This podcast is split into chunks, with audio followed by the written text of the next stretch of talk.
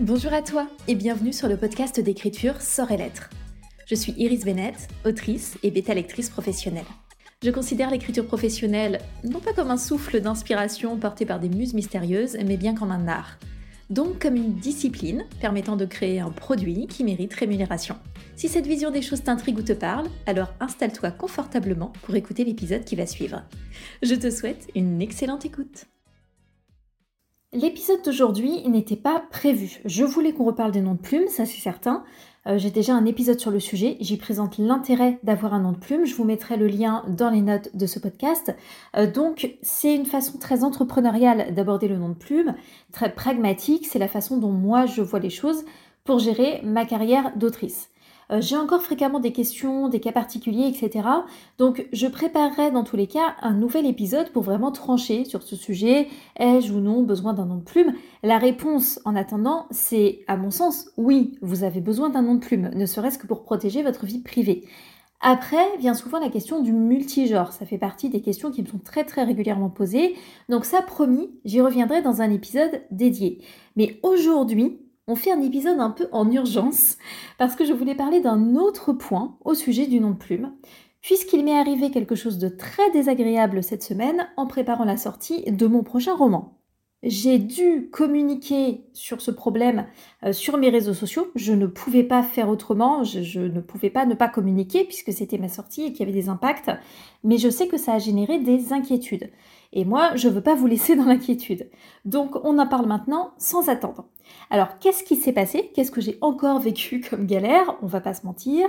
Ces derniers temps, les galères, je les accumule un peu. Au cœurs, ça va bien finir par s'améliorer. Ma prochaine sortie, c'est Ombre et Mirage, ma première publication fantasy.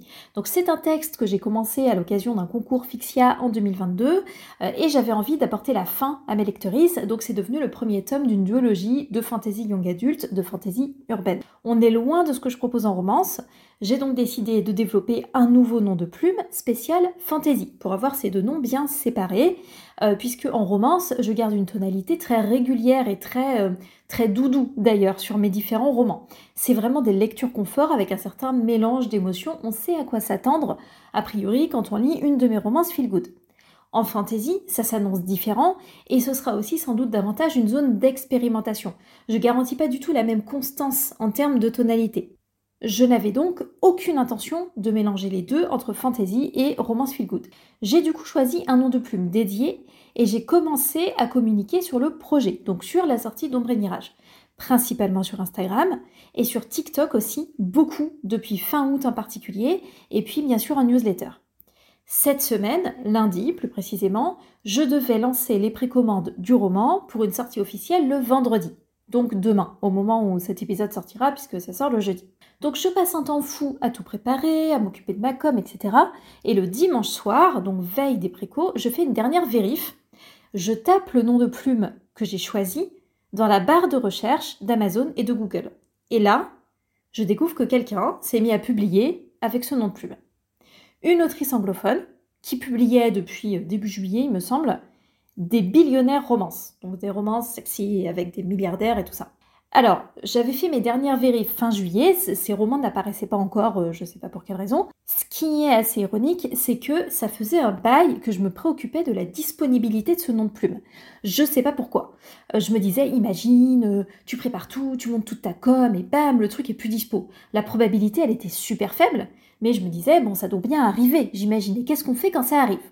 Donc je vérifiais, je vérifiais. Et puis au bout d'un moment, je me suis dit, donc euh, fin juillet du coup, je me suis dit, Iris, arrête tes délires, t'as déjà bien assez de trucs en tête, donc j'ai arrêté de vérifier jusqu'à la veille de mes précommandes. Alors, du coup, est-ce que c'est grave d'avoir le même nom de plume que quelqu'un d'autre? En fait, je trouve que quand on a connaissance du problème, c'est difficile de passer outre. Je me vois pas du tout, d'un point de vue éthique, venir parasiter le nom de plume de quelqu'un déjà en place. Enfin, pour moi, c'était impensable, juste ça se fait pas. Enfin, si vous le faites, euh, vous et moi, on n'a pas les mêmes valeurs personnelles et ça peut arriver. Mais en tout cas, dans ma conception des choses, c'était pas possible. Au-delà de ça, pensez que le nom de plume, ben, parfois, il peut être protégé, comme un nom de marque. Donc vous vous exposez à des poursuites si vous publiez sous un nom déjà déposé. Mais un autre point qui me gênait, c'est que ma page autrice et celle de cette autre autrice, donc sur Amazon, risquaient à cause de, de l'affectation automatique des romans publiés à des pages existantes. Parce que quand vous publiez un roman, il va se rattacher à une page existante. Il se dit, ah ben oui, euh, l'auteur machin, euh, euh, Jean-Jacques Jean-Jacques Dumont, je le connais, Jean-Jacques il existe déjà, tac, il a une page auteur, paf, je mets le roman directement dans sa page. Alors parfois, l'affectation automatique, elle ne fonctionne pas à tous les coups, mais en général, ça vient directement se rattacher à une page auteur existante si celle-ci existe et correspond au nom d'auteur du roman. Et je me disais, mais ça va générer de la confusion. C'est dommage, les livres risquent d'arriver sur les mauvaises pages, euh, il faut euh, tout le temps rectifier le tir, enfin c'est pas du tout agréable en plus, ni pour les autrices du coup qui doivent gérer, donc moi et l'autre autrice qui aurait été embêtée, ni pour les lectrices qui cherchent une autrice précise de tomber sur plusieurs possibilités. Enfin, tout ça était fort relou. Donc, même si on écrivait des romans totalement différents, c'est loin d'être idéal. Donc, pour moi, il n'y avait pas de doute. Il était clair que maintenant que j'avais connaissance de cette situation, je devais faire le nécessaire, je devais changer. Oui, mais c'était dimanche. Mes précommandes devaient se lancer le lendemain. Mes couvertures, mes visuels, tout était au nom d'Iris Blake, le premier nom de plume que j'avais donc choisi c'était la loose.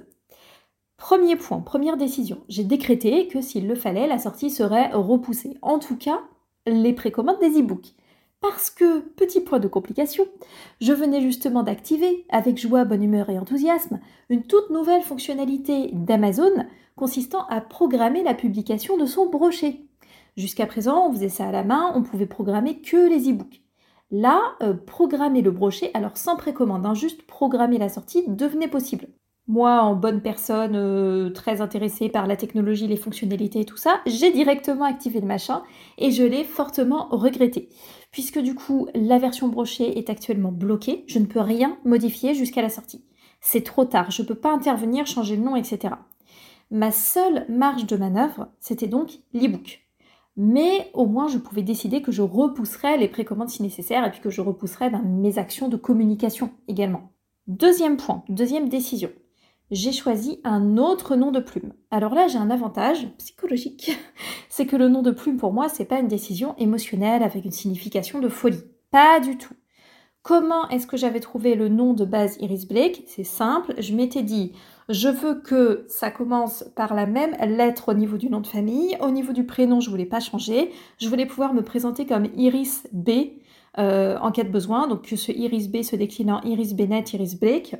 Et en fait, je suis allée sur Internet, j'ai cherché des noms de famille anglophones commençant par B, et j'en ai choisi un qui me convenait, qui me paraissait pas trop bizarre. Et c'est tout. Il n'y avait pas plus de réflexion que ça, en fait. Donc pour moi, c'était pas du tout un déchirement de le changer. Bien sûr, c'est pénible, je me suis habituée. Donc j'ai cherché des variantes parce que je voulais quand même que euh, ça fasse pas trop de différence en, fait dans ma communication, vu que j'avais déjà commencé avec Iris Blake. Et euh, j'ai choisi Iris Blakely. Et je me suis dit, c'est cool, tu vois, genre, pas besoin de faire plus compliqué que ça, on, s'en fout en fait. Donc j'ai choisi ça. Troisième décision, j'ai contacté Illico, ma graphiste, une fois le nom de plume euh, déterminé.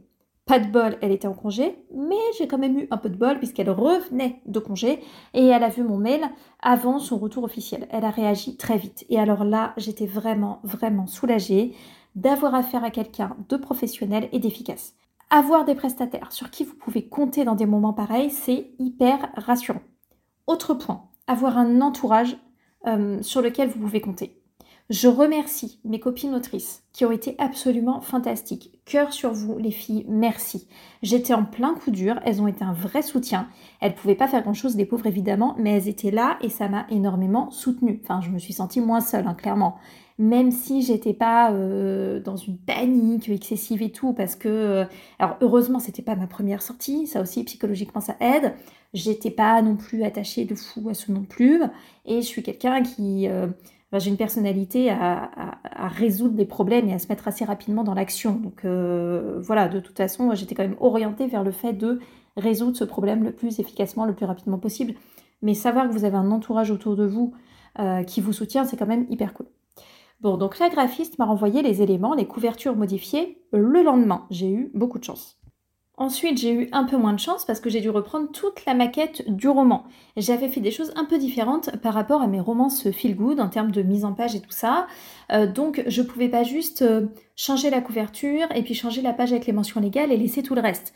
Non, il fallait que je rechange et que je génère tout de nouveau, que je génère de nouveau les fichiers parce que j'avais par exemple un en-tête euh, sur chaque page avec le nom d'autrice et le nom de la série pourquoi Je ne sais pas, j'avais jamais fait ça, mais là apparemment je l'ai fait. Je ne pouvais plus le retirer, puisque si je le retirais, ça me changeait le nombre de pages, donc ça m'aurait changé les couvertures, puisque ça aurait changé l'épaisseur du dos du roman, la hauteur du dos. Euh, donc je pouvais plus le, je pouvais plus le toucher. Et je ne pouvais pas juste générer le document sans faire d'autres manipulations, puisque j'avais eu l'excellente idée de placer une illustration en tête de chapitre pour chaque chapitre, et je devais placer à chaque fois la page de gauche à la main parce que le logiciel ne me permettait pas de faire autrement. Bref, j'étais ravie, j'ai donc tout recommencé. Ensuite, j'ai changé les éléments de l'e-book euh, sur, euh, pour euh, la fiche produit Amazon. Donc j'ai changé tous mes fichiers, etc. Mais si vous avez bien suivi, je ne pouvais pas et je ne peux toujours pas, au moment où j'enregistre, changer le brochet. Les fichiers sont figés. Je dois attendre que le roman soit publié parce qu'en attendant personne, pas même les équipes d'Amazon KDP, personne ne peut y toucher. Il faut donc attendre la publication, puis changer les fichiers, changer les documents et écrire à KDP en demandant le changement du nom d'auteur en euh, invoquant euh, une erreur. Gardez en tête que les informations comme le titre et le nom d'auteur sur les versions papier, c'est beaucoup moins flexible que les e-books. Quand c'est publié, on ne peut pas y toucher soi-même. Ouh, j'allais oublier de vous parler d'un point vraiment important, c'est le changement du nom de plume sur les réseaux sociaux. Et oui, puisque j'avais commencé ma communication sur Instagram et sur TikTok. Alors sur Facebook, j'ai jamais fait de compte dédié, j'ai juste un compte Iris Bennett qui est en fait adossé euh, à mon compte Instagram. Donc là-dessus, euh, pas de souci, j'avais rien à faire. Concernant TikTok, l'avantage de TikTok, c'est que euh, vous pouvez tout changer. Vous pouvez changer votre pseudo, votre nom d'utilisateur, d'utilisatrice, et vous pouvez changer votre nom. Donc, euh, vous pouvez pas le faire tous les quatre matins, vous pouvez pas le faire tous les jours, encore moins plusieurs fois par jour. Mais du coup, j'ai pu changer sans souci. Iris Blakely était dispo, je l'ai pris, je l'ai mis aussi dans mon nom. Voilà, là-dessus, pas de problème.